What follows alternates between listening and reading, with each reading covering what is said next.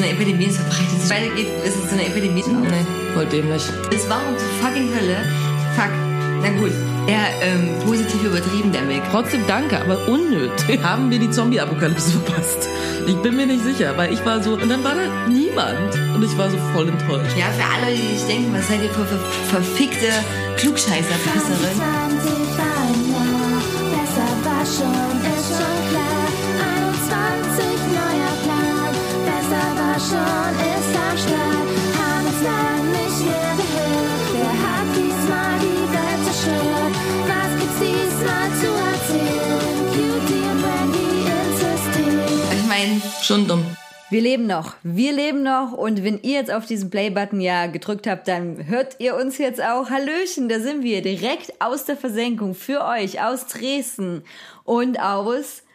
Berlin. Uh, wir sind, wir sind wieder da. Ähm, sorry, äh, dass euch ein bisschen Content gefehlt hat. Äh, Ich bin sicher, ihr seid bestimmt zur Konkurrenz übergegangen, was auch für diesen Zeitraum okay ist. Noch, Aber jetzt könnt ihr zurückkommen. Genau, jetzt könnt ihr zurückkommen. Noch können wir uns nichts von diesem Podcast kaufen. Deswegen müssen wir Dinge machen, um Geld zu verdienen und oder uns vorzubereiten, irgendwann mal Geld mit Dingen zu verdienen. Wie Bildung oder sonst irgendwas. Und äh, ja, und ich bin immer noch nicht gut im Instagame, muss ich echt sagen. Ja, das Ding ist, ich bin gut im Instagram, aber ich habe gerade ungefähr fünf ähm, Instagram-Accounts, die ich betreue und es ist super anstrengend. Ja, es, äh, ich konsumiere auch eher, muss ich ganz ehrlich sagen. Mittlerweile auch immer nur noch Reels. Also es ist wieder schlimmer geworden, obwohl mittlerweile holt mich auch manches nicht so richtig ab. Ich habe gestern eine Person getroffen, die aussah wie eine, die ich bei diesen ganzen TikTok-Reel-Fame gesehen habe. Wow. Also wirklich okay. wie fast eins zu eins. Könnte, könnte irgendwie äh, Verwandtschaft sein und so. Aber ich habe die Person jetzt nicht drauf angesprochen, gedacht, hey, bist du die? Also ich glaube, es war nicht diejenige, weil die war ganz tätowiert sonst ursprünglich und die war nicht so tätowiert, aber vom Mhm. Gesicht, Haare, übelst krass. Übelst krass. übelst Ja, identisch. knows? Es ist viel passiert in den letzten Wochen. Ähm, Ja, aber viele Dinge wurde, denke ich, auch schon ganz schön ausführlich bestimmt in tausend anderen Millionen Podcasts gesprochen und Fernsehsendungen und alles Mögliche, wie zum Beispiel über die Wahl. Richtig. Und das, ja, äh, weiß ich nicht, willst du noch was Wichtiges dazu sagen? Was Wichtiges. Ja, oder irgend, irgendein Naja, das, Punkt, das der noch nicht angesprochen wurde. Ja, was Leute vielleicht nicht so viel beobachtet haben, ist ja die Berlin-Wahl. Ähm, weil ich meine, Bundestagswahl, okay, gut. Ähm, aber in Berlin, äh, was mich, glaube ich, am meisten überrascht hat, war, ähm, die Tierschutzpartei hat es tatsächlich in Marzahn-Hellersdorf äh, da in das Rathaus Bürgermeister Wirklich? Dingsbums Amt geschafft, ja. Die haben die 5%-Hürde geschafft in Marzahn-Hellersdorf als einziger Bezirk. Aber auch in allen anderen Bezirken haben die gar nicht mal so wenig geholt. Also teilweise so 3%, 4,5%, so. Aber es hat halt überall nicht gereicht. Aber in Marzahn-Hellersdorf hat die Tierschutzpartei es geschafft. Was ziemlich cool ist. Ja, voll geil. Also, Mhm. nö, ich stimmt, die Berliner Wahl, ich habe nur natürlich dieses Wahldebakel verfolgt. Also, Mhm. und ich weiß auch nicht bis heute, wer auf die Idee kam, dass es gut ist, einen Marathon an denselben Wochenende laufen zu lassen. Das ist Und relativ dumm so. Ja. Und es war tatsächlich so, dass an einem der Wahllokale, weil ich habe zwar Briefwahl gemacht vorher, aber Lemmy musste noch wählen. Und dann sind wir halt echt so eine Stunde vor Wahlschluss quasi, sind, bin ich mit Lemmy noch hier zum Wahllokal gegangen. Und da kamen halt auch schon so Leute vorbei, die waren so, ja, ich war bei einem anderen Wahllokal und da waren äh, die Stimmzettel äh, aus und bla bla bla. Und ich war so, ja, okay, gut, das war jetzt vielleicht bei einem. Und danach war das ja aber riesig groß, dass überall war so, oh Gott, keine Stimmzettel. Ich so, okay, ich dachte, das wäre bei einer Sache so gewesen. Aber nein, es war tatsächlich äh, an vielen Stellen so. krass, Ja, das krass. war ziemlich dumm. Also mich hat dann auch in dem Zusammenhang wie auch entsetzt äh, Ulf Poschardt, das ist ja der, glaube ich, Chefredakteur der Bild mit oder Chef da irgendwie, nicht von der Bild, sorry, von der Welt, aber es ist mittlerweile dasselbe. Basically the same. Basically the same, genau. Und äh, der ja in jeder fucking Polit-Talkshow oder irgendwas auch sein Gesicht reinhält oder in ähm, allen möglichen Beiträgen. Und ähm, den der jetzt auch sehr traurig darüber war, dass, äh, dass Sebastian Kurz äh, nicht zurückgetreten ist. Wen überrascht's? Mich nicht. Auf jeden Fall. Und er war nicht wählen, weil ihm war auch die Schlange zu groß und er hatte andere Termine gehabt. Wo ich auch so denke, was? Die ganze Zeit redest du darüber, über alles Mögliche und dann weißt du, dass du auch an dem Tag, weil du bei irgendeiner Zeitung arbeitest, da auch irgendwie abends irgendwas sagen musst und bist dann so, nö, ich hab's halt nicht mehr geschafft, sorry. also, weiß ich nicht, fand ich, fand ich total albern. Also wirklich, wo ich auch so dachte, ja, und wir sollen dir dann abkaufen, dass du dich super krass für Politik interessierst oder was, wir doch nicht mal zur Wahl gehst. Also ja, fand ich irgendwie irre. Aber das, äh, das tatsächlich, dieses Debakel, äh, muss ich auch ganz ehrlich sagen, das fand ich auch krass, wo man so denkt, okay, da wollen schon Leute wählen gehen und dass niemand vorher gesagt hat, Leute, es ist aber an den Tag ein Marathon. Was könnte denn im schlimmsten Fall passieren? Oder vielleicht war, haben das Leute gesagt und andere Leute waren so, nö, nö, das geht schon. Ja. Wobei ich halt glaube irgendwie, dass, ja, der Marathon war ein Problem, aber ich glaube, der war tatsächlich nicht mal unbedingt das größte Problem, sondern eben dieses, die hatten nicht genug Wahlzettel, plus eben auch teilweise hatten sie falsche Wahlzettel oder dann irgendwelche Wahlzettel doppelt und dafür was anderes nicht, weil wir mussten ja 10 Millionen Sachen wählen, so, ne? Also man, es ist also so für alle, die zur Bundestagswahl gegangen sind, ne? die haben da ihre zwei Kreuze gemacht. Wir hatten ja so fünf verschiedene fucking Zettel, so für jeden Kack. So, ich stand dann da und war so, okay, also das ist jetzt für das, das ist für das und das für das und das für das. Und dann war ich so, ganz ehrlich, was mir gefehlt hatte, war so, dass man vielleicht mal im Vorhinein auch ein bisschen mehr erklärt hätte, für was welche Stimme ist. Weil ich war tatsächlich verwirrt, als ich bei meiner Briefwahl war, weil ich nicht damit gerechnet hatte, dass es so viele Stimmen zu verteilen gibt. Und dann dachte ich auch so, okay, dann hast du Erststimme das und Zweitstimme das und dann noch für was anderes Erststimme das und Zweitstimme das. Und ich war dann so, ich weiß teilweise gar nicht, was was ist. So. Und das fand ich zum Beispiel blöd, wo ich denke, ich finde, das hätte man vorher auch mal ein bisschen besser noch so kommunizieren können. So, weil wir haben ja eben Abgeordnetenhaus, ge- also wir haben logischerweise Bundestag gewählt, wir haben Abgeordnetenhaus gewählt, wir haben äh, hier Bezirk gewählt und wir hatten äh, den Volksentscheid. So, und äh, wo ich denke, ja, bei dem Volksentscheid war klar, beim Bundestag war auch klar, aber bei diesen ganzen anderen Sachen war mir jetzt teilweise nicht so richtig klar, für was ich jetzt hier genau stimme eigentlich. Also das fand ich nicht so praktisch. Nee, auf gar keinen Fall. Ich glaube, es hat auch sehr viele Leute verwirrt und äh, alles Mögliche. Also was, wer, wie, wo, was auch wählen kann oder nicht wählen kann. Ich habe da irgendwo gelesen, dass die Partei irgendwie auch getwittert hat, ob die das anfechten wollen, das Wahlergebnis für Neuwahlen, weil das halt so undurchsichtig war oder weil Leute auch daneben noch draußen standen 18 Uhr, aber dann schon die Vorberichterstattung losging und das ja quasi Ja. Beeinflussung ist, ne, wenn die ersten Hochrechnungen auftauchen und so. Ich weiß jetzt, auch, was mich da interessieren würde, das habe ich gar nicht so richtig verfolgt. Äh, mit Deutsche Wohnen enteignen, der Volksentscheid. Ähm, Ja. Das äh, habe ich jetzt richtig in Erinnerung, dass das mehr so ein, soll ich sagen, eine Stimmungsabfrage ist? Oder ist das tatsächlich wirklich ein Entscheid, der dann dazu führt, dass Deutsche Wohnen enteignet wird? Naja, also es ist halt so, dass es erstmal natürlich irgendwie dafür ist, dass man den Volksentscheid will. So, ne? So habe ich das verstanden. Man will den Volksentscheid sozusagen. Jetzt muss das natürlich irgendwie noch dann äh, vom Abgeordnetenhaus äh, hier in Berlin beschlossen werden, dass es, also so verstehe ich das, dass es dann den Volksentscheid gibt. So. Ähm, und das Ding ist aber, was halt richtig dumm ist einfach, dass da natürlich die Leute in Berlin so bescheuert sind und tatsächlich irgendwie die SPD gewählt haben, weswegen wir jetzt diese blöde Kackkuh hier haben. Und ich habe es ja vorausgesehen irgendwie, dass wir diese, oh Gott, ich habe ihren Namen schon wieder verdrängt. Giffey. so Giffey. Giffey. Oh Gott, ich hasse diese Frau. Weißt du, jetzt haben wir die gekriegt, die schon im Vorhinein gesagt hat, "Hm, ja, nee, das finde ich Volksentscheid, das finde ich echt doof. Ich glaube, das machen wir nicht. Wo ich denke, cool, jetzt haben wir irgendwie, haben wir quasi dafür gestimmt, dass wir den Volksentscheid wollen. Und sie ist so, Vielleicht nicht. So, und die ja jetzt irgendwie auch irgendwelche Koalitionsgespräche irgendwie mit der CDU führt, die blöde Kuh. Wo ich denke, okay, Rot-Rot-Grün war jetzt nicht der Hammer, get it, aber will ich bitte eine CDU-Regierung zusammen mit der SPD hier haben? Nee, weil wenn wir das kriegen, dann kriegen wir 100% keinen Volksentscheid. So. Was halt richtig dumm ist einfach. Ähm, ich verstehe nicht, wie Leute darauf kommen. Ich verstehe auch nicht. Also ich finde so generell diese ganze Wahl, ähm, wie die in Berlin gelaufen ist. Also ich dachte zwischendurch so, ich fände Neuwahlen schon gut, weil dann würde ich vielleicht noch mal anders wählen. So jetzt, wo ich das Wahlergebnis gesehen habe, würde ich es mir eventuell noch mal überlegen. Ja. Aber äh, ja, ist jetzt halt so. Was ich auch äh, ärgerlich fand, war, aber das ist halt so ein Ding, wo Leute sich nicht informieren, okay, ist halt, wen haben wir wieder in Mitte als Bezirksbürgermeister, weil die Leute in Mitte alle grün gewählt haben, haben wir dort jetzt wieder den Kack van Dassel-Idioten. Van Dassel ist ungefähr der größte Vollidiot auf diesem Planeten, weil, äh, kurzer Input, ähm, wir haben ja äh, diese, äh, wir haben ja den Straßenstrich auf der Kurfürstenstraße, der ja schon seit Ewigkeiten jetzt scheinbar ein Problem ist, dass man die ja unbedingt weghaben möchte. Die Kurfürstenstraße liegt halt so halb in Schöneberg und halb in Mitte. Und der gute Herr von Dassel ähm, setzt sich halt schon die ganze Zeit dafür ein, quasi, dass dieser Straßenstrich verboten wird, dass es Sperrbezirke in Berlin geben soll, bla bla bla. Der ganze Bullshit. Wo ich so denke, cool, danke ihr Idioten in Mitte, die ihr schon wieder von Dassel gewählt habt, weil jetzt haben wir die nächsten vier Jahre schon wieder die gleiche Kacke. So, und die gleiche dämliche Diskussion, wo ich dachte, hätte man wenigstens bitte in Mitte nicht grün wählen können und irgendjemand anderen, damit wir nicht fucking von Dassel haben. Aber nein, hat sich natürlich keiner informiert. Jetzt haben wir von Dassel wieder. Danke, danke, danke Mitte. Ja, danke ich für nichts. glaube auch wirklich, dass es sehr oft daran liegt, dass es dann auch nicht so, gerade gerade was äh, ja in Berlin äh, da auch viel wichtiger war, zu sagen, okay, was macht man wirklich für eine Politik vor Ort? Ja, Richtig. ähm, und, und welche Person ist dann dahinter? Erstmal, ne- erstmal die Partei vielleicht ein bisschen zweitrangig zu betrachten und zu sagen, okay, wer ist denn Eben. überhaupt als, als äh, welcher Vollpfosten ist denn da am Start? Ähm, Ja, Genau. wer vielleicht dann hier wichtiger gewesen? Naja, ich war, äh, ja, habe versucht, die Pfeiler der Demokratie zu unterstützen und war ja Wahlhelferin.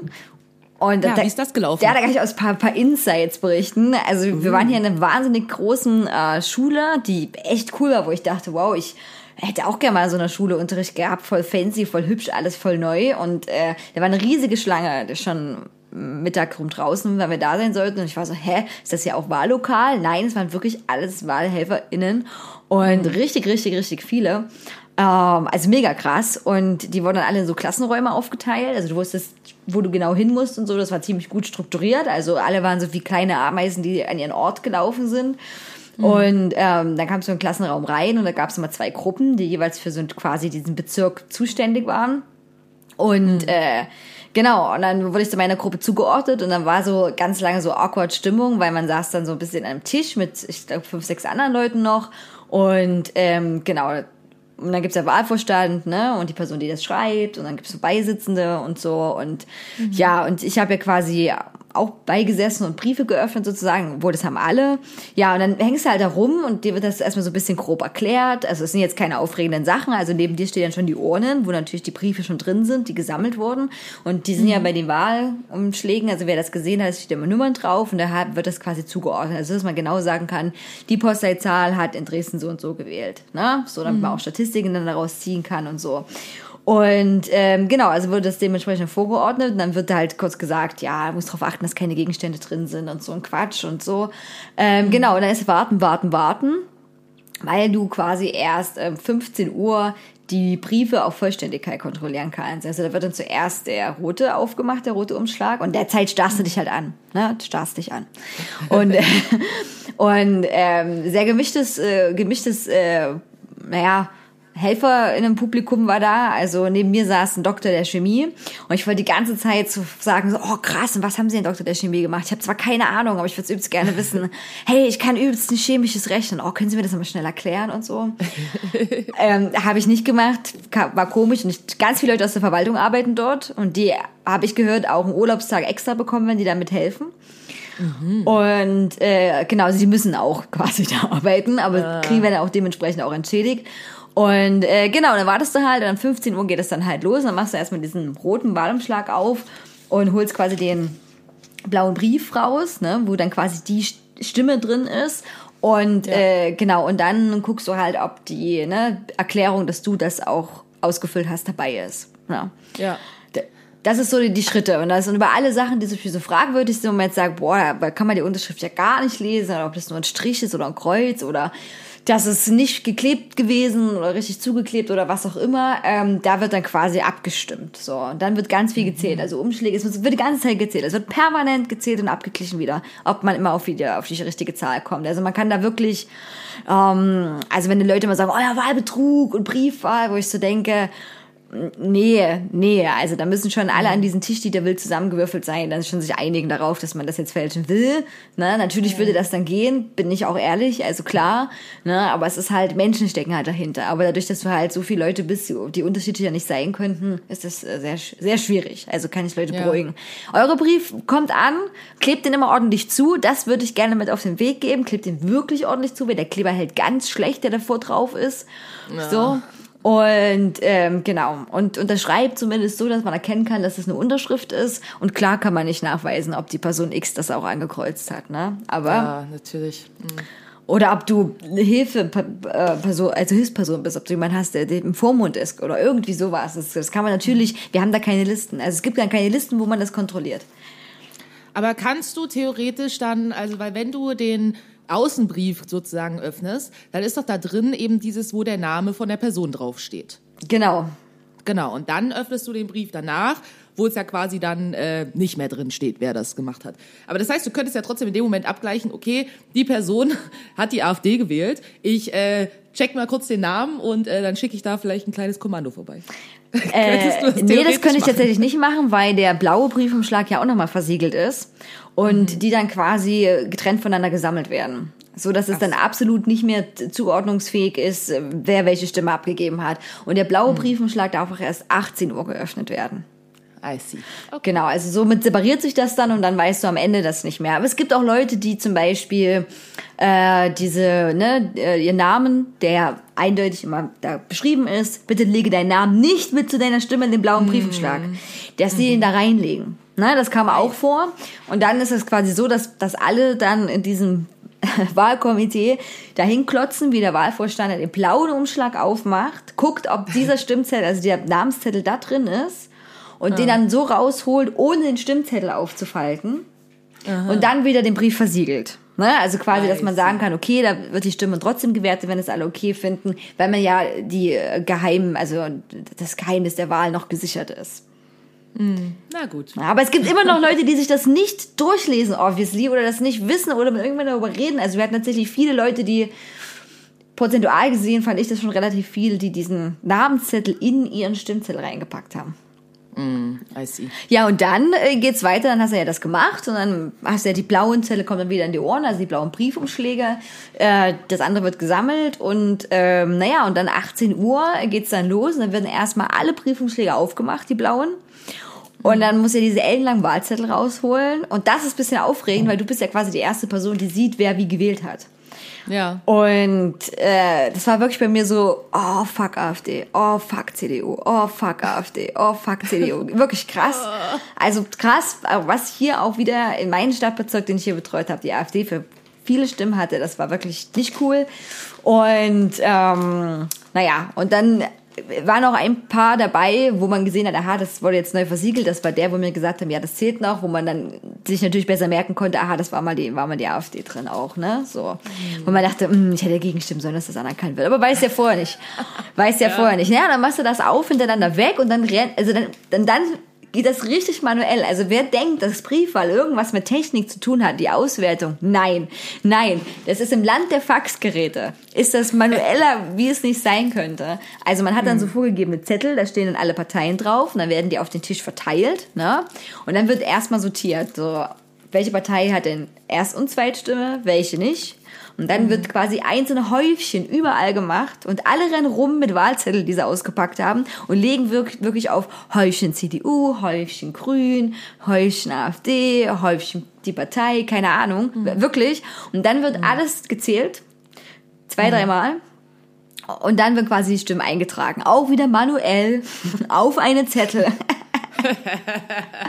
das ist so Okay. krass. Und dann, ich war sehr, also ich war 14 Uhr da und ich bin erst halb zehn wieder nach Hause gefahren, ähm, weil wir uns verzählt hatten. Also, wer auch immer die Stimmen der ähm, FPD gezählt hat, hat sich verzählt. Zweimal tatsächlich. Also zwei verschiedene Leute haben die falsch gezählt und das war mein größter Erfolg an diesem Wochenende. Ich habe dann rausgekriegt, dass jemand sich verzählt hat, als ich die Stimme nochmal gezählt habe. Und dann Wow. wurde da die fehlende Stimme gefunden, weil das haut ja dann alles nicht mehr hin immer, ne? Und das ist dann furchtbar. Du musst alles wieder von vorne machen, bis du den Fehler gefunden hast. So. Also es ist sehr manuell. Und dann ruft eine Person an, also der Wahlleiter, Wahlleitung, wie auch immer, ruft dann an bei einer Hotline und dann gibt die Person die Stimmen der anderen, der anderen Person. Genau, dann fließt das alles ein. Okay. Also es ist sehr, sehr, Wahl tatsächlich ist eine sehr, sehr manuelle Außenwertung. Irgendwie hätte ich gedacht, dass man Zeiten des digitalen Alters zumindest einige Erleichterungen schon hat, aber nein. Sinnlos. Okay. Aber würdest du es nochmal machen? Ja, ich würde es nochmal machen, weil es trotzdem cool ist irgendwie und weil das so ein Hype ist oder auch mal schön zu sehen, dass ganz viele Menschen sich dafür auch interessieren. Das sind natürlich nicht nur Leute von der Stadt da. Ich finde das immer sehr gut, ähm, dass Leute so sagen, ja, wie der Typ, der Dr. Chemie war, ich helfe jetzt hier. Ich denke, er müsste das nicht machen. Also auf die Ehrenamtspauschale kann man verzichten. Ähm, das ist irgendwie ganz nett und so diesen Ablauf nochmal äh, zu sehen und so, das finde ich, das finde ich gut. Also ich kann das allen wärmstens empfehlen. Äh, wenn das irgendwo in eurer Stadt ist, Dorf, was auch immer, ähm, geht da hin und da ist auch wirklich wichtig, dass eine sehr große Diversität von Leuten ähm, vorhanden ist, um auch trotzdem sicherzustellen, dass eben da nichts passieren kann. Weil je unterschiedlicher die Leute sind, desto besser äh, ist die Demokratie da abgesichert tatsächlich. Ah ja, cool. Ja, das war meine äh, Experience damit. Jetzt bin ich auch gespannt, wann Leute sich ausquatschen äh, mit Koalition für was, wie auch immer. Ja.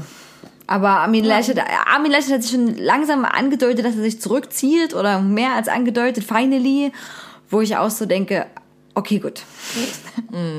Ja, ich dachte einfach nur die ganze Zeit so, okay, die wollen jetzt irgendwie einen neuen Vorstand wählen bei der CDU. Und wer stellt sich schon wieder auf? Merz, der Vollidiot, ey. Oh Gott, ey. Ich dachte so, kann dieser Typ bitte einfach endlich zur AfD gehen? Bitte. Das ist doch, ist doch gerade ein Platz frei geworden. Meuthen ist doch gerade, will doch gerade irgendwie raus da. Hä?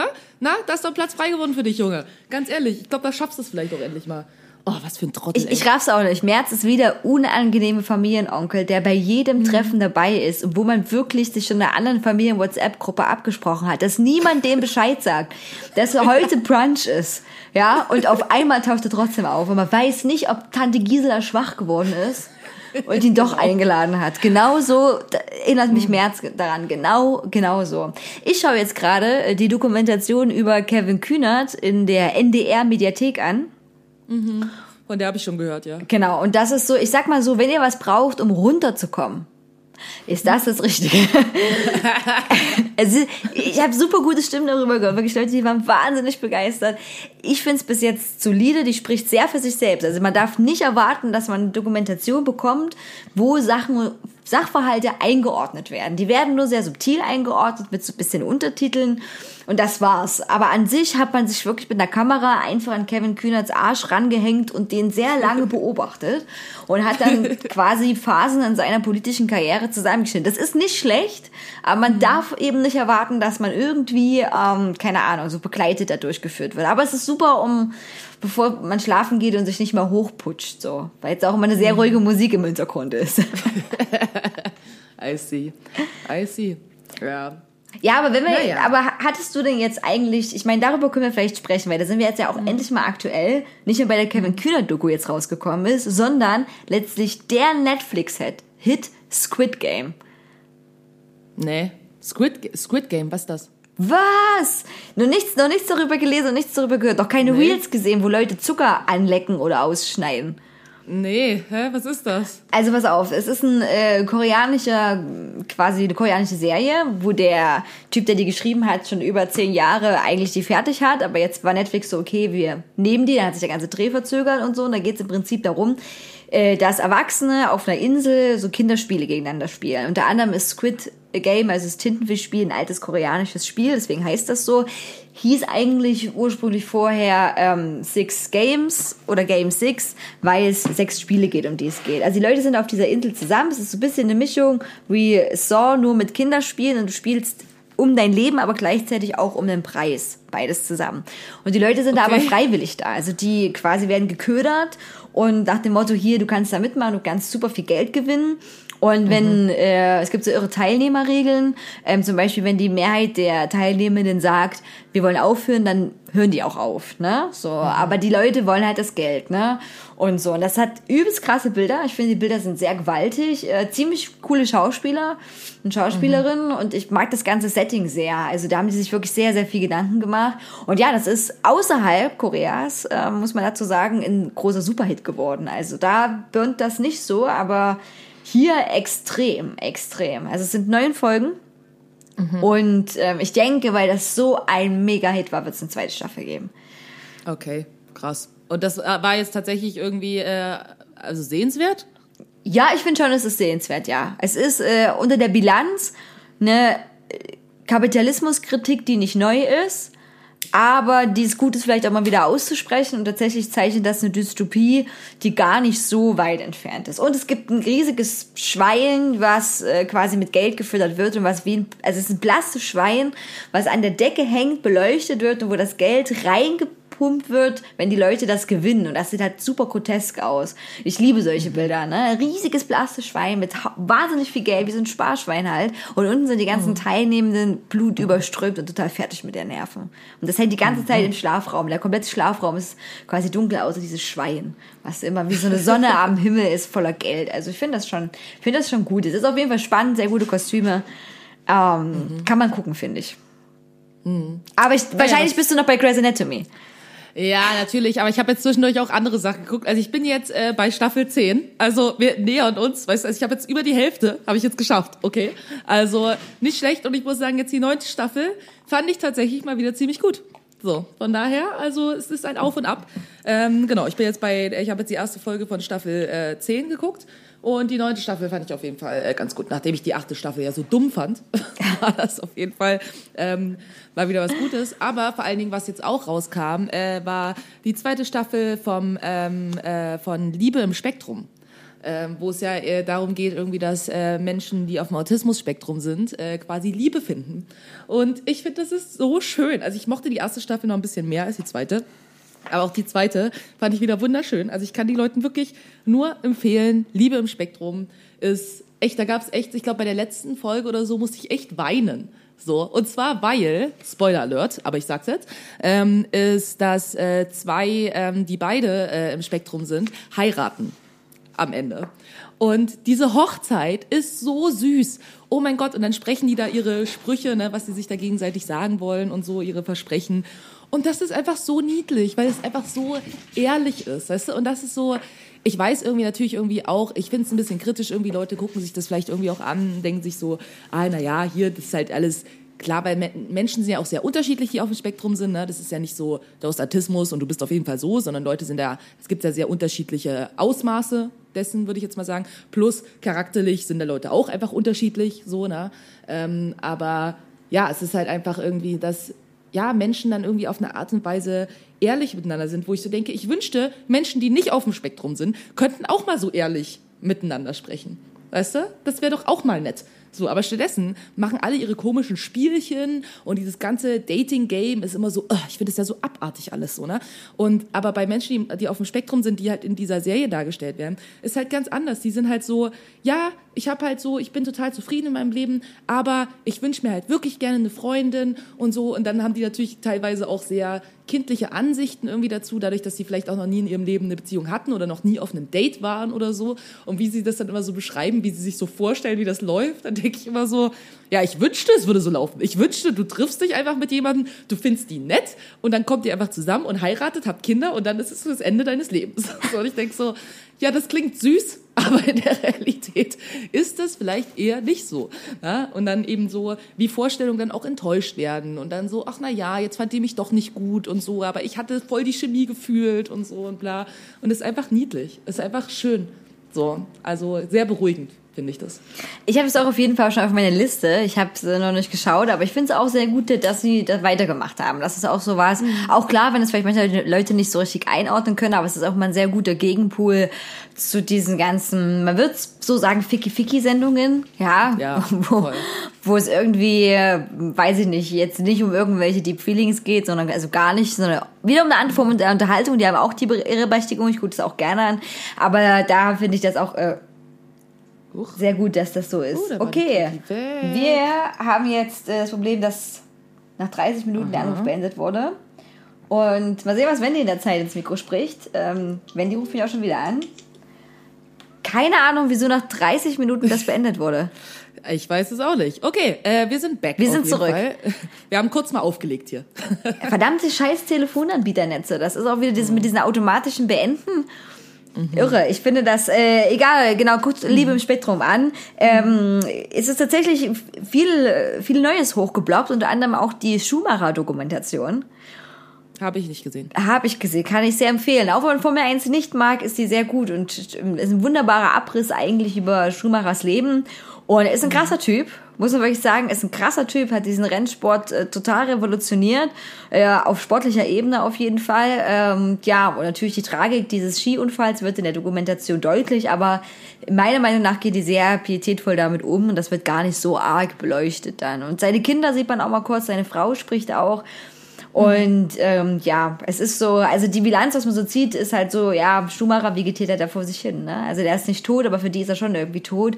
Und das ist halt schon krass. Also Wie ist das denn jetzt nach dem äh, Unfall? Ich habe das dann nicht so irgendwie verfolgt. Also, äh, was hat er denn für Schäden quasi davon? Also tatsächlich versucht die Familie Schumacher das so gut es geht äh, vor der Presse geheim zu halten. Weil natürlich, die sind wie Aasgeier, insbesondere die Bildzeitung natürlich. Und äh, natürlich. deswegen haben die eigentlich äh, sofort nach dem Unfall versucht, so wenig wie möglich mit der Presse zu sprechen oder so wenig wie möglich da durchgehen zu lassen. Die Standardantwort ist, glaube ich, jetzt auch immer, es geht ihm gut, aber ist natürlich nicht mehr derselbe so. Ne? Ähm, äh, ja, aber ich habe jetzt auch nicht nochmal so gelesen, was die Bild rausgefunden hat, weil ich sowas eigentlich auch nicht so richtig unterstützen will. Aber der hat Ja. halt durch diesen Skiunfall enormen äh, Gehirnschaden davon getragen. So. Okay, I see. Genau.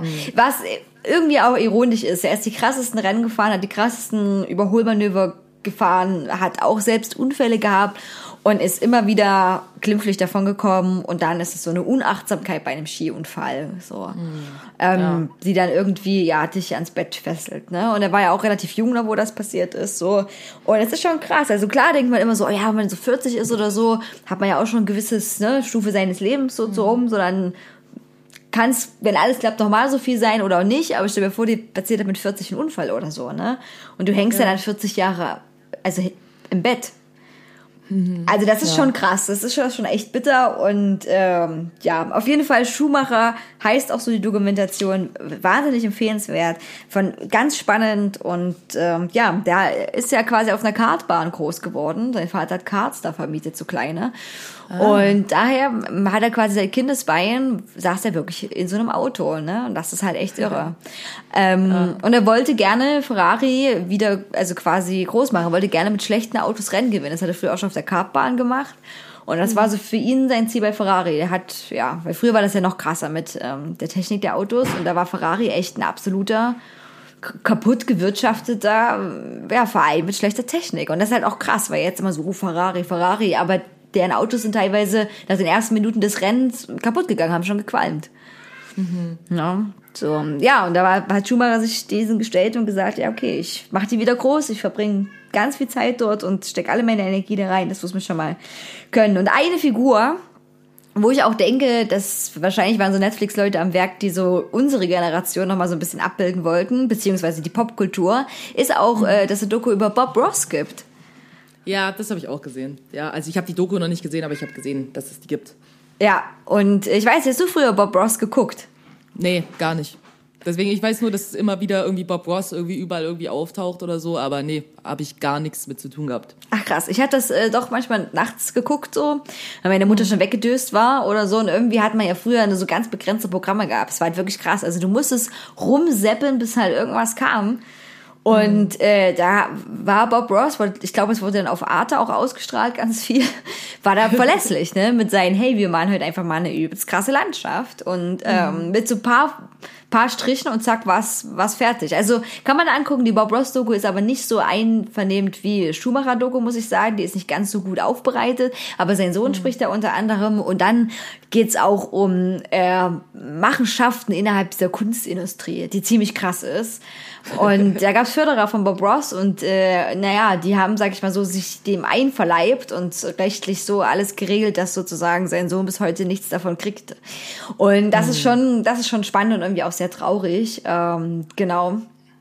Äh, aber Bob Ross, äh, für alle, die, denen das noch was sagt, guckt euch die Doku an. Es ist wirklich ganz cool, mal den Werdegang zu sehen von Bob Ross und seine Haare sind nicht echt. Es war Dauerwelle tatsächlich, ja. Ja, Surprise. So surprisingly, ja. Äh, genau, ich habe noch ein paar andere Sachen geguckt, aber ich will, wollen ja noch nicht ganz. Wir sind ja nicht der Netflix-Podcast hier. Ne? Nee, sind wir nicht. Wir sind ja der Podcast direkt aus dem Leben für euch. Und was, was gibt es? Mit was leben wir zusammen? Ich versuche eine gute Überleitung zu machen. Mit was leben wir zusammen? In unserer Wohnung, of course, mit vielen Spinnen und Insekten und vielen kleinen Tieren, die ihr nicht sehen könnt. Oder wahlweise euren Lieblingshaustieren. Äh, aber es gibt ja noch viele tolle andere Tiere. Und diesmal hat Wendy was Wunderbares vorbereitet. Hallo, Tier des Monats. Genau. Und zwar sind wir heute wieder beim Tier des Monats. Genau. Und zwar habe ich mir eins meiner Lieblingstiere, seit ich nämlich auch so eine, was war denn das? War auch auf Netflix irgendwie so eine Doku, gute Überleitung, ähm, wo es eben auch ähm, ja eben um Tiere und Tierverwandtschaften und sowas ging. Und äh, da ging es halt darum, auch immer so ein bisschen zu gucken, wie nah bestimmte Tiere verwandt mit uns sind. Und ähm, sehr interessanterweise ist ein Tier vergleichsweise nah verwandt mit uns, wo man es nicht glauben würde, und zwar der Oktopus. Okay. Was super weird ist, weil man so denkt so, äh, So, aber tatsächlich sind wir wahrscheinlich irgendwie näher mit dem Oktopus verwandt als mit dem Elefanten oder so. Ne? Also das ist total weird einfach. Und deswegen dachte ich, reden wir heute mal über den Oktopus, weil Oktopusse super krass sind.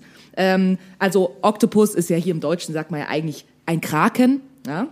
Und ähm, genau, die Kraken ähm, gehören äh, zu einer Teilgruppe, also es ist eine Teilgruppe der achtarmigen Tintenfische.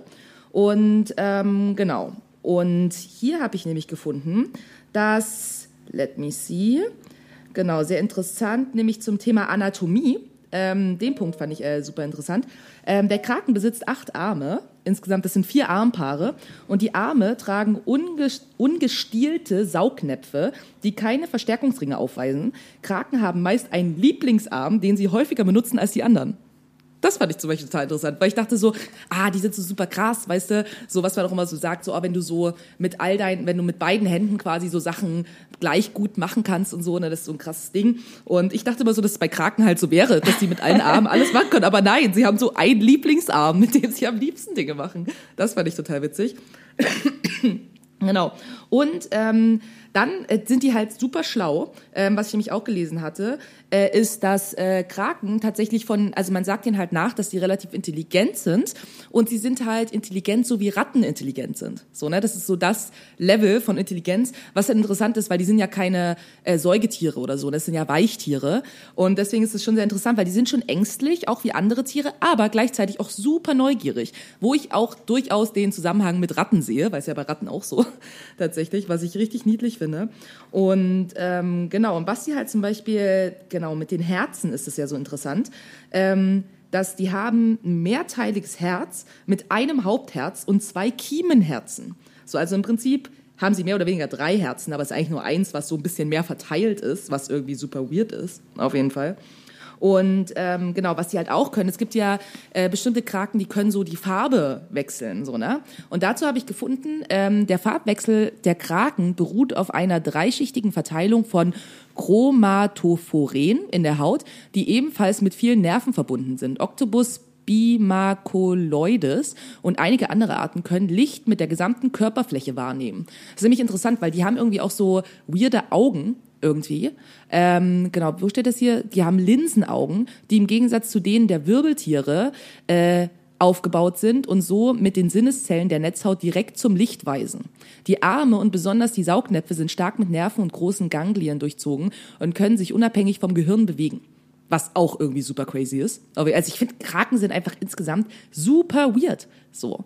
Und ähm, dann habe ich zum Thema Verhaltensweisen äh, gefunden. Äh, Kraken nutzen ihre Arme, um sich auf dem Meeresboden zu bewegen. Auf der Flucht verwenden die Kraken das Rückstoßprinzip. Sie drücken das Wasser aus ihrer Mantelhöhle durch einen Trichter nach draußen und entfliehen durch den Rückstoß mit dem Körper voran. Weil sie kein Innenskelett haben, sind Kraken extrem beweglich und können selbst durch Ängste, Spalten und Löcher schlüpfen. Die Beweglichkeit macht, machte vor allem den Taumoctopus mimicus weltbekannt. So, weil der kann sich richtig, der kann sich irgendwie durch alles irgendwie durchquetschen, was, selbst wenn es super winzig ist, weil teilweise sind so Kraken ja echt große Tiere, aber ähm, können halt tatsächlich äh, auch durch winzigste Sachen durch. Was auch ähnlich ist bei Ratten, bloß dass Ratten natürlich Wirbeltiere sind, aber alles, wo ihr Kopf durchpasst, äh, passt ja auch der Rest des Körpers durch. Und deswegen nochmal äh, eine durchaus äh, Ähnlichkeit zu Ratten. Genau. Und dann gibt es nämlich noch was zum Thema Lernfähigkeit.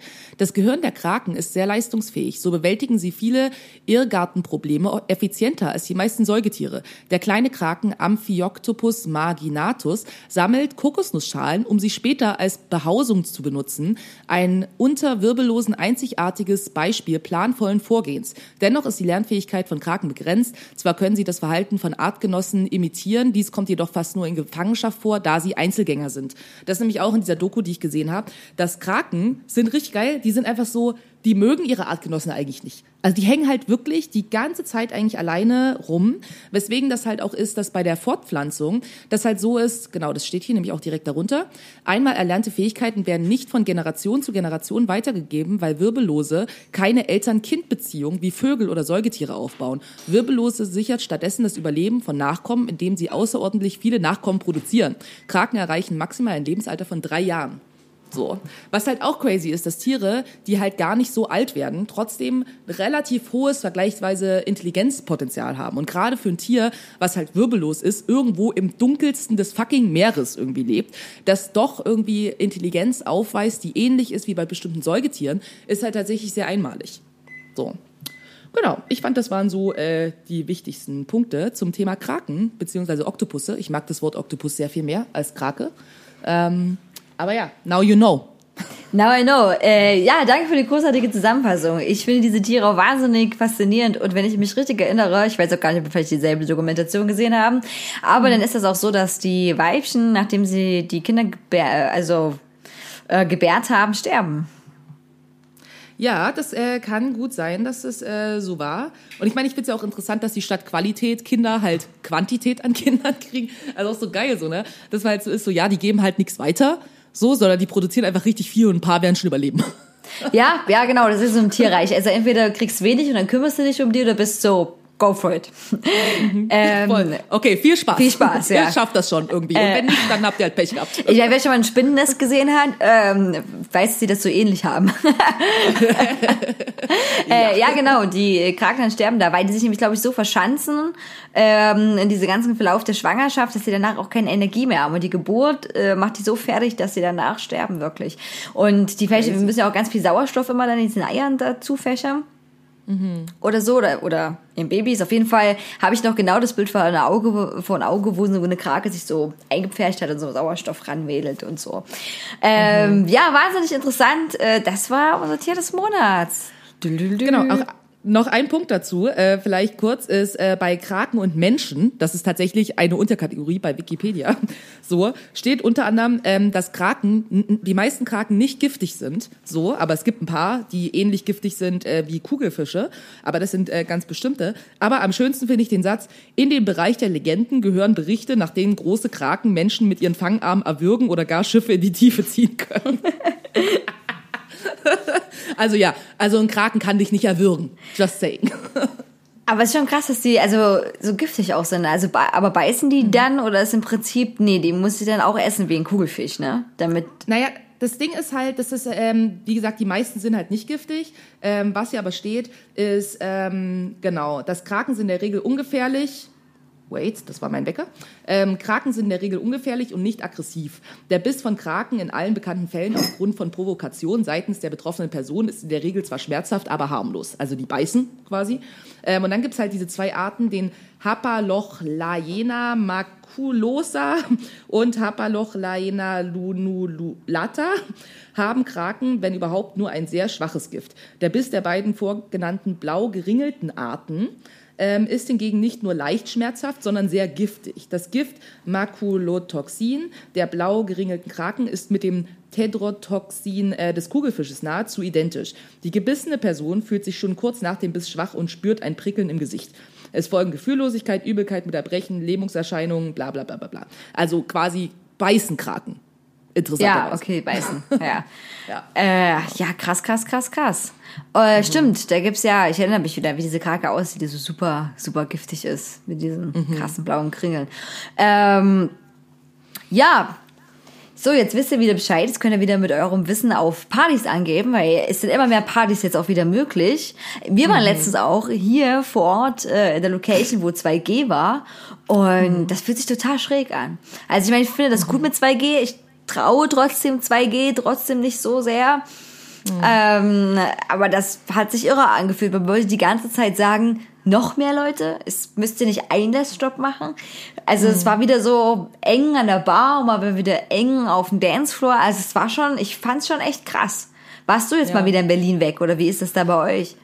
Ja, also ich war hier jetzt auch ein paar Mal weg in letzter Zeit und ähm, ja, hier in Berlin, äh, ich weiß jetzt nicht, wie das in Sachsen ist, aber in Berlin gibt's ja diese Festschreibung, dass es muss nicht 2G sein, aber kann. So, ne? Also die Veranstalter können das hier selber entscheiden, ob sie 2G oder 3G machen. Bei 2G natürlich eben gibt's im Prinzip keine Auflagen mehr. Bei 3G äh, ist quasi weiterhin Maskenpflicht und ich glaube, eigentlich musst du auch begrenzen, wie viele Menschen rein dürfen. Aber ich habe irgendwie das Gefühl, dass auch bei den Sachen, wo ich war, wo es 3G war, das irgendwie auch niemand so richtig interessiert hat. So, was ich irgendwie ein bisschen strange fand. Und ja, ich weiß auch nicht, ob ich mich jetzt auf 2G-Partys äh, so viel sicherer fühle, weil das Ding ist nämlich auch gleichzeitig, dass ich tatsächlich irgendwie jetzt schon einige Leute kenne, auch engere Freundinnen von mir, die sich halt auch infiziert haben trotz Impfung. So. Ja. Und ich meine, es scheint irgendwie so zu sein, dass äh, es zumindest nicht so schlimm ist, irgendwie, dass man auf die Intensivstation muss oder so. Aber schön ist es deswegen auch nicht unbedingt so. Ne? Also Impfdurchbrüche sind, also zumindest was ich hier in Berlin mitbekomme, doch tatsächlich immer häufiger geworden jetzt. So. Okay. Äh, ja, da hast du recht. Die Gefahr ist natürlich trotzdem da. Und äh, ich bin mir auch immer noch nicht so richtig sicher, ob ich dann so oder entspannen kann. Ich muss auch ganz ehrlich sagen, klar, je mehr Alkohol du trinkst, desto mehr vergisst du das dann halt auch einfach. Das ist, ist auf jeden Fall schon so. Aber ansonsten sind so Orte, wo ich nach wie vor das super finde, wie Kino oder so, wo man Ja. weiß, man ist auf einem festen Platz und, und so weiter. Also hier ist es auch nicht Pflicht, aber es kann. Also du kannst auch entscheiden als Veranstalter 3G oder 2G. Ja. Und ähm, ja, wir hatten auch selber jetzt hier ein Event gehabt beim Roller Derby, wo wir 3G gemacht haben mit festen Platztickets und Maske, wenn man aufsteht und so. Und Kontaktnachverfolgungsformular. Und das Ganze ist natürlich auch mehr äh, Aufwand, aber trotzdem gut, dass wieder stattfinden kann. Und apropos Auflagen einhalten. Hast du das Video von Oliver Pocher gesehen? Nein. Okay. Hast du gesehen, wie das Internet darüber geredet hat? Nein, auch nicht. Okay. Also ich weiß ja nicht, wie du Oliver Pocher findest. Dumm. Verstehe ich, ja. Es äh, gab einige Punkte äh, in der Zeit, wo ja Corona war und der wieder so wahnsinnig fame damit geworden ist mit seinen Ich mache Influencer dumm. Ähm, Wo ich so dachte, okay, da hat er ein paar Mal Punkte gehabt, die ich auch nicht teile und was ich auch nicht gut finde. Ne? Ich finde es scheiße, wenn Leute andere Leute übelst verarschen, so tun, als wären sie ihre Freunde und den Scheißdreck andrehen. Das ist nie cool. Ähm, naja, genau. Und dann wurde es bei mir auch wieder so viel, wo ich so dachte, okay, okay, das ist, nee, Pocher, das sind meine und da gehen wir richtig weit auseinander. Äh, dann habe ich auch deabonniert, auch nicht mal in die Bildschirmkontrolle geguckt, aber es war mal so eine ganz gute Zusammenfassung sonst gewesen. Und jetzt war es so, dass er auf dem Konzert von Pietro Lombardi war. Ui. Die sind ja Friends. Na? Was mich sowieso immer total wundert, also Pietro Lombardi, für alle, die das nicht mehr wissen, der war ja mal bei DSDS. Und er hat da die, Sarah hieß die, glaube ich, ne, geheiratet. Und Bohlen hat die Ringe bezahlt. Und dann waren die im siebten Himmel. Und dann haben die ein Haus gebaut. Und dann haben die ein Kind gekriegt. Und dann war alles wieder scheiße. Und dann gab's äh, einen riesigen Streit. Und ähm, Genau. Und das war dann so das Ende von dieser Traum-Relationship. Und sie hat dann auch in diversen Fernsehformaten mitgemacht. Er irgendwie auch. Er hat aber jetzt mehr Musikkarriere wieder gemacht und macht so Deutsch, Pop, Rap, irgendwie so. Also, ja, nee, muss man sich, muss man sich nicht antun. Auf jeden Fall ist er befreundet und ganz viele Instagrammer teilen auch immer, wenn der Pietro eine neue Single hat, wo ich nicht weiß, ob die alle beim selben Management sind oder ob die wirklich Bestimmt. alle gut befreundet sind oder was auch immer. Es macht mich immer suspicious. Auf jeden Fall war Oliver Pocher da und ist dann über die Brüstung. Und er hatte in dieser Veranstaltungslocation auch schon in der Woche eine eigene Veranstaltung gehabt. Er hat das auch schon gemacht und wurde aber auch schon vom Personal darauf hingewiesen, dass er bitte nicht über die Brüstung ins Publikum geht, ne? weil das Verstoß gegen die Auflagen ist. Und diesmal hat er das wieder gemacht und das, da, diesmal war der Veranstalter so, nee, ich muss jetzt was machen und ne, ne, weil irgendwie auch das Gesundheits- oder Ordnungsamt, besser gesagt, war da und hat kontrolliert und dann wurde da halt Oliver Pocher gebeten, die Veranstaltung zu verlassen. Und hat dann aber mit allen möglichen Leuten eine Wahnsinnsdiskussion auf, äh, äh, angefangen. Das kann, man- kann man sich nicht vorstellen. Der hat natürlich neben mich, weswegen ich das weiß, weil der so dumm und hat das ganze Video ungeschnitten komplett hochgeladen, weil der halt komplett überzeugt war, dass er das Richtige gemacht hat. Bis es mega, also mega Rückwind aus dem Backlash, wie das ja heißt, aus dem Internet kam so, und so war, nee, Pocher, ähm, nee. Äh, ich versuche es mal ganz kurz zusammenzufassen. Erst Sicherheitspersonal ganz freundlich sagen, hey, das sieht so und so aus, ne, wäre jetzt cool, wenn sie jetzt gehen, sorry, tut mir leid, müssen es jetzt hier durchsetzen. Hat Porra mega die Diskussion mit denen angefangen und auch solche Sachen gedroppt wie, er ist ja dafür verantwortlich, dass sie überhaupt noch Arbeit haben. Oh Gott, Ja. was für ein Arsch. Ja, dann kam die Polizei. So, man kann jetzt finden, was man die Polizei denkt, aber es waren Polizisten, die wurden gerufen, weil der nicht gehen wollte, Hausrecht, und waren so, hey, bitte gehen Sie doch. Dann hat er angefangen, äh, äh, die zu beschimpfen. Dorfpolizisten und sie sollten auch mal andere Tätigkeiten suchen. Was ist denn hier mit Clan-Kriminalität oder, Oh recht, Gott. oder auch rechten Äh. Chats in der Polizei und das und bla, wo ich so dachte, Pocher, warum, warum, warum gehst du nicht einfach? Dann haben die irgendwie eine Viertelstunde mit ihm geredet, der wollte nicht gehen, dann war ich natürlich so, okay, jetzt das wir wieder rauszerren, ne? Und äh, dann hat sich da ganz, also sieht ganz furchtbar aus, ist ganz viel Fremdscham, wie er sich da also geweigert hat, so. Und äh, also auch nicht, ne? Dagegen gearbeitet hat, dann wieder war, lass mich los, lass mich los, ich gehe ja auf einmal. Also es ist krass. Also wer sich dafür interessiert, äh, googelt einfach mal Oliver Pocher YouTube, da haben schon sehr viele Leute ähm, Reaction-Videos darauf gemacht. Was mich zu, zu noch zwei Themen bringt, wo, was wir vielleicht kurz anschneiden können, wo mich auch deine Meinung interessiert. Reaction-Videos. Damit verdienen ja mittlerweile Leute richtig viel Geld. Ja, für alle, die jetzt nicht wissen, was es ist. Jemand macht wie Pocher was Dummes und jemand anderes sagt, oh, ich gucke mir das jetzt an. Ich ordne das für euch ein und ich erzähle das nach. Ne? Oder ein anderer YouTuber hat irgendwie, keine Ahnung, ne, was aufgedeckt oder ein anderes Video gemacht oder eine andere Challenge. Also im Prinzip wird produzierter Content bewertet Ja. und darüber besprochen. Richtig. Aber die Leute produzieren so mit neuen Content, aber es ist wie ein Recycling des Contents. Also die haben sehr viel weniger Aufwand damit, ne? weil jemand schon mal das vorher fertig geschnitten hat, vorproduziert wird und reale Geldausgaben hatte. Und jetzt ist es aber so, dass teilweise zwar auch von den Leuten, die diese Reaktion machen, Leute auf das Originalvideo klicken, aber viel seltener.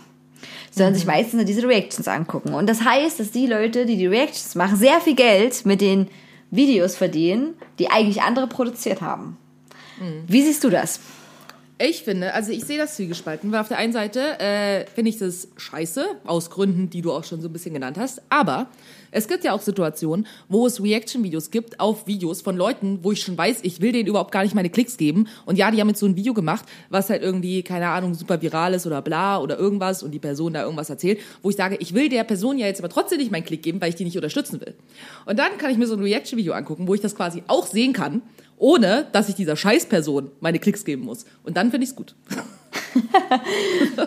Ich meine, klar, du hast manchmal auch so mehr Lieblinge, die das irgendwie einordnen, wo man sagt, okay, die, die mag ich einfach auch mehr. Also nicht nur, weil man keine Klicks geben will, sondern weil man ihn einfach besser kennt, keine Ahnung, oder weil man dem Streamer immer folgt. Ähm, Aber ja, ich gucke mir aber auch nie das Originalvideo dann immer nochmal an. Das muss ich auch echt sagen. Und irgendwie ist auch manche Situationen auch blöd, weil natürlich dann die Original-Creator wirklich nur so ein minimal was dann davon haben und kriegen und kaum irgendwie ähm, äh, ihr Video finanzieren können. Also ich habe letztens ist auch nur eine Reaktion auf ein Video, was ich gesehen habe, weil das sie, äh, weil das sie, äh, da Rob Bubble heißt, der glaube ich sehr gut zusammengefasst hat und gesagt hat, hey, ich hatte für dieses Video tatsächlich die Kosten von äh, anderthalb tausend Euro und habe aber eigentlich nicht das damit verdient wirklich. Und ähm, genau, da fand ich das eine spannende, spannende Sache. Und ich muss aber auch ganz ehrlich sagen, diese ganze Content-Verwurstung, ähm, irgendwie, das hat ja auch äh, ähm, na, bei äh, Inside, äh, dieser Comedian, der das gemacht hat, scheiße, wie hieß er denn? Sch- äh, ähm, Burnham, genau, auch einen Witz darüber gemacht, dass man irgendwann nur Content zu Content macht, wiederum zu den Content macht. Weißt du, so eine Endlosschleife. Und man reagiert Ja. immer wieder darauf und es gibt keinen neuen Content irgendwie. Und ich denke, das wird wahrscheinlich nicht passieren, aber das ist eigentlich mal interessant, darüber nachzudenken. Wenn das alles wieder nur eine Blase ist, die sich immer wieder selber aufbläst und alle reagieren nur auf irgendwas, dann, hm.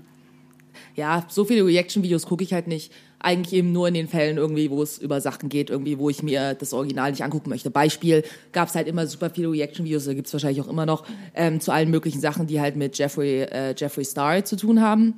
Und wo ich halt sage, ja, der Typ ist halt ein Arschloch und definitiv kriegt er nicht meine Klicks. So, aber mich interessiert halt schon quasi, was der jetzt wieder da und dazu gesagt hat, aber ich will mir halt sein Video nicht angucken. So. Ja. Das ist wirklich nur in so einer Situation, dass ich mir sowas angucke und sonst gucke ich mir eigentlich nie Reaction-Videos an. Und ja, dann ist jetzt auch noch äh, was anderes passiert, was sehr viel mediale Aufmerksamkeit hier bei uns im deutschen Raum verursacht, zumindest auf Twitter. Das kann ich aber nur so ein bisschen einschätzen. Und zwar äh, ist das so, dass eine grüne Politikerin, ich glaube, das war die Jugendsprecherin dort vom Bündnis Grünen, ähm, da wurden alte äh, Tweets von ihr rausgeholt, die auch äh, wie ich das mitbekommen habe, glaube ich, auch per Screenshot damals ähm, quasi gesichert worden sozusagen. Und äh, genau. Und die wurden rausgeholt jetzt wieder und ihr vorgeworfen, was sie quasi mit 14, 15 getwittert hat. Und das waren antisemitische, rassistische Sprüche zum Teil. Also sie selber ist eine schwarze Person. Und ähm, da ist auch wieder, ne, jetzt geht wieder nicht aufregen, die, die Debatte Rassismus gegen Weiße los, ne? Weil die halt auch Sachen, ne, so diese angepisst hat, auch getwittert hat, aber auch Sachen, wo ich sage, okay, ähm, genau, und es ist eine riesen Debatte losgebrochen. Was ist, wenn jemand, und jetzt natürlich davon distanziert, aber was ist, wenn jemand eben in seiner Jugend solche Spuren im Internet gelassen hat? Weil das ist eigentlich ganz spannend. Wir alle haben vielleicht mal in unserer Jugend Sachen gesagt, die man Natürlich. heute nicht mehr sagen würde, ne? Auf jeden Fall. Und ähm, oder was man machen würde. Und jetzt ist es aber so, dass ähm, das so festgehalten wird schon. Ne? Also weil die Leute, die jetzt quasi ähm, jünger sind als wir, sind ja komplett mit Social Media aufgewachsen, komplett mit solchen Handys, wo man so einfach einen Screenshot machen kann. Früher musstest du noch eine SMS abschreiben, um die zu sichern. Ne? Ich sag's ja nur. Der hat dann SMS, ich hatte Bücher, dann, wo ich eine SMS abgeschrieben habe mit Uhrzeit und Datum und dann so Nachrichten, die mir wichtig waren, gesichert habe, so manuell. Für die Nachwelt. Ey, falls irgendwann mal meine, meine Nachfahren in irgendeiner Bibliothek Ausgrabung, oh krass, was ist das hier für ein Buch, oh übelst abgefahren. Das sind dann wie die Briefe von Goethe an Schiller oder so. genau. Äh, genau, aber was, wie geht man denn damit um? Wie würdest du das so allgemein jetzt sehen, ohne vielleicht auf diesen spezifischen Fall so genauer einzugehen? Ja, also ich sag mal so, also ich finde das schon auch, also dass Leute irgendwie, wenn sie jung sind, irgendwie auch Scheiße labern. Du hast halt total recht, dass ich kann, zumindest auch wenn ich irgendwie von mir selber ausgehe, halt sagen, ich habe eine Menge Scheiße gelabert irgendwie, als ich Teenager war, weil, keine Ahnung, das halt gerade on Trend war oder da, da, da, und ich halt überhaupt gar nicht über Dinge reflektiert habe. Also ich denke, ich habe schon über eine Menge Dinge reflektiert, aber manche Sachen eben auch nicht so. Ähm, und man sich halt auch verändert. So. Und das gehört halt eben auch dazu, irgendwie zum Erwachsenwerden, so, ne? Ähm, und ich, ähm, von mir haben jetzt Leute auch nicht irgendwie erwartet, dass ich mich auch von jeder Sache distanziere, die ich gesagt habe, als ich ein Teenager war, weil Leute sich A, nicht dran erinnern und zweitens, ähm, ja, also in erster Linie, weil sich Leute nicht dran erinnern und es dafür keine Beweise gibt, so. Ja? Und ich habe die nur in meinem Kopf und ich kann mich wahrscheinlich auch nicht an jede einzelne Sache erinnern. Das ist natürlich jetzt ist irgendwie, dass Leute das halt alles ins Internet kotzen und das deswegen halt natürlich für die Nachwelt irgendwie festgehalten wird. Das ist natürlich, äh, blöd würde ich jetzt mal sagen.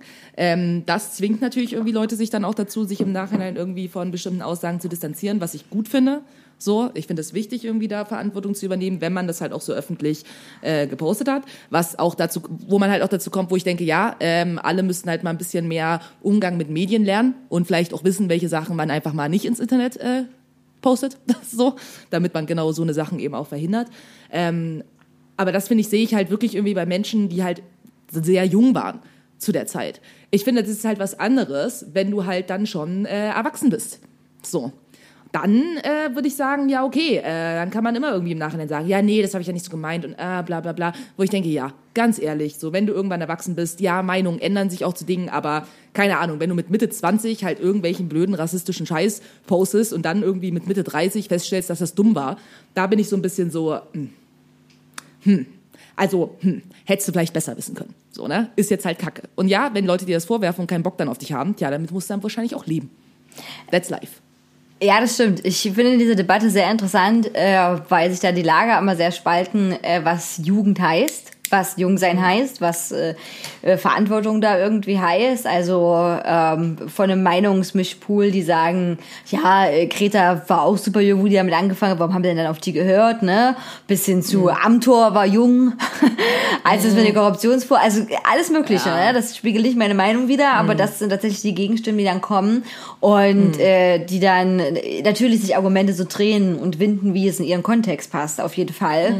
So, ähm, ja, ich, ich denke auch, dass sich hier sehr zeigt, was passiert. Und dann denke ich aber auch mal wieder, also meiner Meinung nach, meine Recherche hat sie die Tweets ja auch nicht mehr veröffentlicht, sondern die gab es mal und die hat jemand gesichert, so wie viele Leute viele Dinge sichern. Wo ich auch immer so denke, krass, was das für ein Hobby auch sein muss, wenn du Leute hast, wo du Dinge sicherst oder wo du denkst, oh, die Leute kommen jetzt vielleicht, keine Ahnung, in verantwortungsvollere Position. Ich gehe jetzt mal alle Liste Politiker, Politikerinnen von XY durch und sichere mir mal den ganzen Shit, den ich irgendwie in der Hinter- Hinterhand halte, Hand, ähm, Hinterhand, oh Gott, Hinterhand halte. Ja.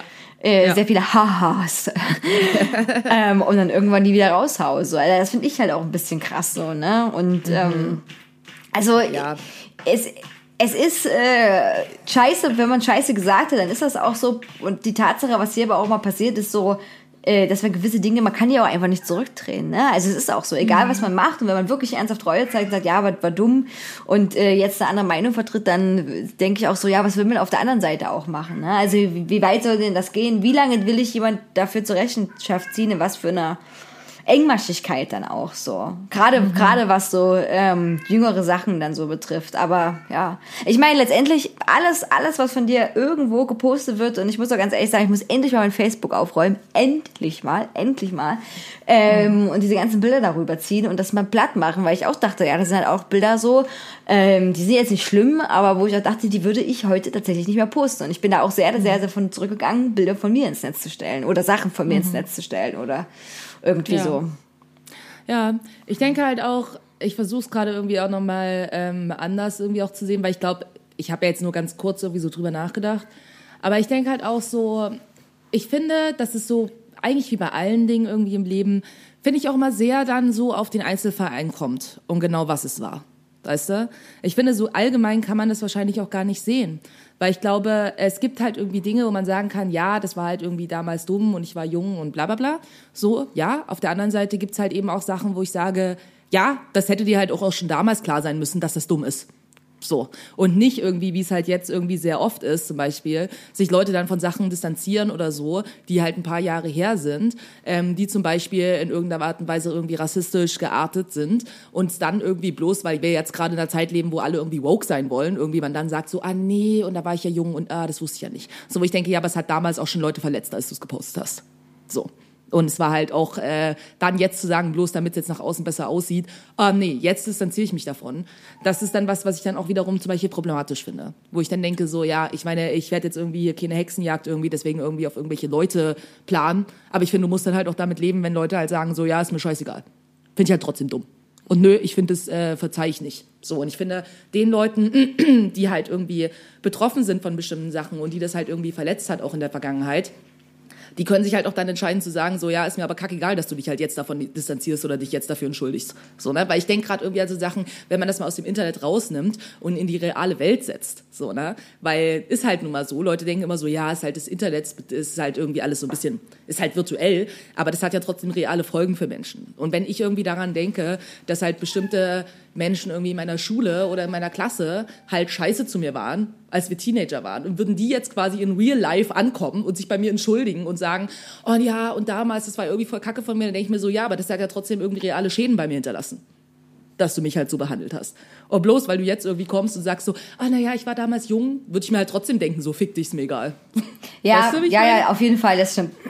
Das stimmt, das, das muss man auch so ein bisschen ähm, abgrenzen, auf jeden Fall. Aber die Sache ist die, was halt bei solchen Debatten jetzt oft passiert, wenn die in die Öffentlichkeit getragen werden, Mhm. ist, dass ich das Gefühl habe, dass die Menschen, die das eigentlich betrifft und die eigentlich sagen sollten, ja, fick dich ins Knie, denn Entschuldigung, die ist mir sowas von scheißegal, dass die Mhm. die Stimmen sind, die vielleicht sogar am ehesten auch sagen, gut, wir müssen jetzt irgendwie da ne, Konsens finden, wir müssen jetzt irgendwie darüber reden oder bla bla bla und äh, dass tatsächlich eher so in die andere Richtung geht, dass das wieder so ein ähm, absolutes, naja, wie soll ich das sagen, Strohpuppe ist für alles Mögliche dann wieder. Und, und das ist Ja. dieser äh, grünen Politikerin jetzt auch passiert. Äh, das heißt, ähm, die bekommt Morddrohungen ohne Ende, äh, Vergewaltigungsandrohungen. Ne? Also es Ja, sind nicht, großartig. genau, es sind nicht die Leute, die sagen, sicherlich vielleicht auch andere Nachrichten. Das kann ich jetzt nicht einschätzen. Ne? Die sagen, okay, ich setze mich jetzt differenziert damit auseinander oder ich äußere, weil das würde man auch im realen Leben machen. Ne? Du würdest deine Ja. Kritik zumindest in einem Ton äußern, wo du sagst, okay, das, das äh, ist äh, gesellschaftlich ähm, noch okay und äh, man kann ja auch seine Wut darüber auch ausdrücken, gar keine Frage. Aber es ist halt auch mal die, die Sache, ist man denn besser, wenn man jemand also mit Vergewaltigung droht, ne? Also und das und das finde ich immer machen. Wahrscheinlich lehne ich mich, vielleicht lehne ich mich auch zu weit aus dem Fenster, aber ich habe das Gefühl, marginalisierte Menschen, die davon betroffen sind, sind die, die am wenigsten dann jemand schreiben, hallo, ich bring deine Mutter um. Ne? Also so eine, Ist jetzt auch so mein Eindruck. Genau, so, ne, richtig. So, dass die anderen die Debatte sehen und dass das dann ganz viele halt, äh, und davon gibt's wahnsinnig viele Menschen, wie ich weiß, wir haben schon oft in diesem Podcast darüber geredet, aber die halt einfach hammerhart gerne Leute beleidigen und Hass verbreiten. Also so richtig, da geht's nicht mehr um die Debatte und auch nicht mehr darum, was wer wo wie geschrieben hat, sondern da wird einfach Hass verbreitet. Einfach permanent, uh, also Wahnsinn. Und das ist auch eine Sache, wo ich dann auch wieder denke, ja, ähm, äh, auch wenn ich das jetzt, ne, ich habe mich jetzt auch nicht so genau damit befasst, dass ich jetzt eine Meinung haben kann, ob ich das persönlich jetzt genau, was die geschrieben hat, noch, ne, wie ich da jetzt dazu stehe. Aber selbst wenn ich jetzt sagen würde, okay, ja, das, das war mega, mega Shit, weil sie hat, keine Ahnung, hat sich Adolf Hitler auf ihre Brust tätowieren lassen oder so. also, ne, du verstehst, was ich meine, was sehr krass ist, ähm, würde ich sagen, boah, aber dann damit, also, ne, womit ist das? Und vor allem, da geht's ja nicht mehr um die Debatte, da geht's nicht mehr um den Inhalt, da geht's nur noch um Hass. Ne? Ja, das muss man voll. halt echt mal sagen. Und das ist dieses äh, fadenscheinige Strohpuppenargument. Und das riecht mich, Ja. glaube ich, in solchen Debatten immer sehr auf. Absolut. Und es ist ja auch so, dass ich eben das Gefühl habe, gerade eben, dass die Menschen, die sich so sehr drüber aufregen, die selber gar nicht irgendwie vielleicht von der Diskriminierungsform betroffen sind, weißt du, wo ich denke so, denk mal ganz kurz drüber nach, so, weil jeder hier hat Leichen im Keller. So, weißt du, und du warst vielleicht einfach nur schlau genug, es nicht ins Internet zu kotzen. So, aber das heißt nicht irgendwie, dass du nicht die gleiche Sche- Scheiße vielleicht gelabert hast, als du in dem Alter warst. Auf jeden Fall, auf jeden Fall. Und ich muss ganz ehrlich sagen, ich würde mich selber auch nicht rausnehmen, dass, äh, dass man selber, wenn man sich über Dinge aufregt, Dinge erzählt oder irgendwas, dann auch Sachen sagt, die andere Leute verletzen. Ne? Das, das, äh, das passiert. Da bin ich äh, die Letzte, die da schreiben würde, okay, nee, nee, nee. Ich formuliere alles immer so, ne, korrekt, dass man sagen kann, okay, das, da, da, das ist nicht ähm, ne, in irgendeiner Form. Man versucht es natürlich immer, aber ich will damit sagen, es, es passiert halt. Ne? Also Diskriminierung ist ein Teil vom Alltag und irgendwie. Und ich denke, dass der ganz wichtige Punkt ist, aber das sichtbar zu machen und dann natürlich ähm, daran zu arbeiten, dass ähm, ja was heißt auszumerzen, ne? Wahrscheinlich wird es weiterhin passieren, aber reflektiert darüber dann quasi zu sprechen. Und natürlich gibt es Sachen da, äh, wo ich auch sage, hey Leute, das kann man sich einfach angewöhnen, dass man das nicht mehr sagt. Ne? So, das ist es einfach. Ne? Gar keine Frage. Aber äh, ja, auf jeden Fall spannende, spannende Debatte, die wieder passiert. Das heißt spannend, irgendwie auch traurig. Weil sie eigentlich nicht dazu so richtig beiträgt, um üb- über genauso so Sachen zu reden, wie behandelt man das jetzt, wie verändert man das jetzt, wie nimmt man das jetzt wahr, weil sie ist, wie du schon gesagt hast, nicht die Einzige, die, die, die das sicherlich gemacht hat. Und ich denke, es betrifft auch von der Jugend einen sehr großen, sehr großen Kreis irgendwie. Und Ja. wie geht man denn dann dam- damit äh, irgendwie um? Oder auch wenn alle Kinder sich irgendwann mal an den Eltern rächen wollen, weil sie die als Babys auf Instagram hochgeladen haben. ja, genau. Was ist- das wird noch kommen, ey. Was ist mit dieser Generation? Der, Oh, das wird so der, weird. der Instagram-Babys. Mutti, Mutti, warum habe ich denn noch 5000 gefällt mir an Angaben? Ich war gar nicht so süß Ja. wie die anderen Babys, weil meine Freundin hat gesagt, sie hatte eine Million Likes auf dem Foto von ihrer Geburt. Aber das wäre super, so zwei richtig bettelnde Moms, die dann die ganze Zeit so sich hochbetteln und dann und dann genau passiert das auf dem Spielplatz. Dass Kinder sich dann genau darüber unterhalten. Das ist eine gruselige Vorstellung, die aber gar nicht so fernab irgendwie ist. Gut, ähm, das war jetzt wieder mal natürlich ein bisschen was äh, Ernsteres als Gedanke dazu. Und wir hauen euch jetzt noch was äh, auf die Ohren. Cuties und Wendys Musikempfehlung. Die, die Idioten ist schon spielen, merken eh nichts mehr. Hauptsache, man kann dancen. Und wie immer fängt unsere Musikexpertin Wendy damit an. Yes, okay, cool. Also, wir haben einmal, äh, es ist ja jetzt vor einiger Zeit, ich weiß gar nicht wann genau, ähm, das äh, Album von Lil Nas X rausgekommen. Und ähm, ich muss sagen, ich äh, war ja gespannt und ich war so, okay, ich glaube, das wird cool. Und jetzt habe ich es äh, mehrfach gehört und bin so, hm, I'm not so impressed, actually.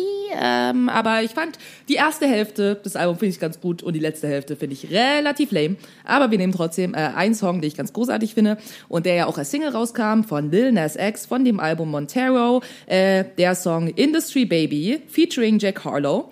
Und der kam ja eben als Single raus und äh, den Song, ich finde, das ist der stärkste Song auf der Platte, neben Montero, dem namensgebenden Song.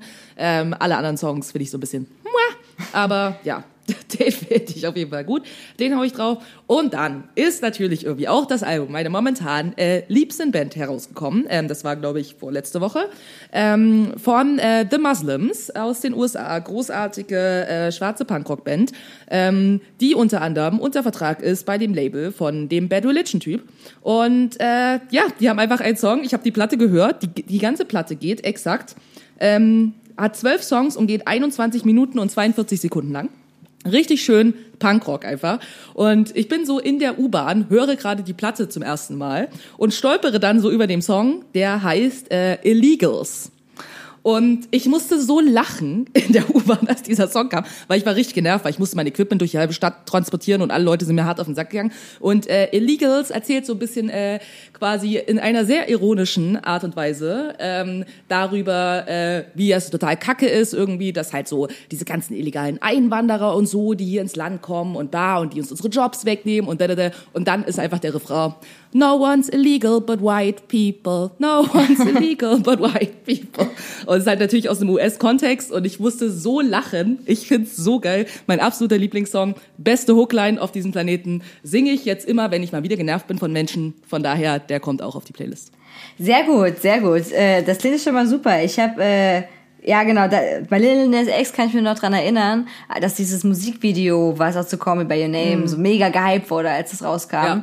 Ähm, Ja. Das habe ich mir tatsächlich dann auch angeguckt, weil ich dachte, was, was das für ein krasser Hype. Ansonsten muss ich auch ganz ehrlich eingestehen, habe ich bewusst von nichts viel vorher gehört. Also das war, weiß ich nicht, keine Ahnung, ist nicht so meine Bubble reinge, äh, reingeflossen. Äh, ich habe heute einen Künstler, der nennt sich Oliver Tree und der macht, also auf den bin ich aufmerksam geworden, weil der mit Little Big zusammen so Collab-Sachen gemacht hat, auch Featurings. Und der macht im Prinzip auch so was ähnliches wie Little Big, nur so ein bisschen gemäßigter. Also ähm, Tech, Pop, Punk Ja. könnte man das ausdrücken. Und der hat einen wunderbaren Song mit Little Big zusammen gemacht, der heißt äh, Internet. Und der ist wirklich sehr, sehr lustig und ähm, hat mich auch sehr an äh, Jeff Burnhams äh, Internet-Song erinnert. Aber ist wirklich sehr cool. Und dann äh, auch ein anderer Song noch, You're Not There. Und der so ein bisschen mich auch erinnert an diese ganze Emo- Pop-Punk-Zeit, die man so hatte. So alle leiden und Ja. so wie schmerzlich und man, man muss noch mehr Mascara und Lidschatten auftragen und man sieht eigentlich gar nichts mehr. Also ich hatte das ja auch früher nicht so extrem, aber so teilweise. Wir haben ja früher gesehen. Wir haben es geschafft, dass unsere, also dass unser Blickfeld, dass wir unsere Umgebung noch wahrnehmen konnten. Es ist mir jetzt im Nachhinein ein Rätsel. Und ähm, naja, auf jeden Fall, den finde ich aber sehr, sehr, sehr gut. Äh, den haue ich auch noch mit äh, auf die Playlist drauf. So, dann ähm, verabschieden wir uns bis bald äh, wieder. Wir ver ver versprechen nicht, wir versprechen niemandem was. ähm, es erinnert mich auch an einen ganz furchtbaren Spruch äh, von den Eltern, immer wenn man, äh, wenn man gesagt bekommt, du musst den Müll runterbringen. Oh, ich muss gar nichts außer sterben.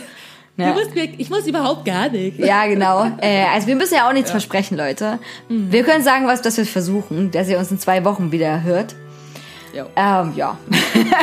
Okay. Da- da- okay, cool. Okay, dann cool, genau. Solange ihr uns keine sehr große Anzahl an Spenden überweist, ähm, müsst ihr euch da, also darauf verlassen. Dann können wir nichts gewährleisten hier. So, Dele, mit diesem Spruch aus der Jugend, der jetzt offiziell die Poesiealbum-Sprüche abgelöst hat. Äh, oh Gott, schlimme Sprüche, die, die man selber zu seinen Eltern gesagt hat und die Eltern zu einem gesagt haben. Das ist unsere neue Verabschiedungskategorie. Adieu.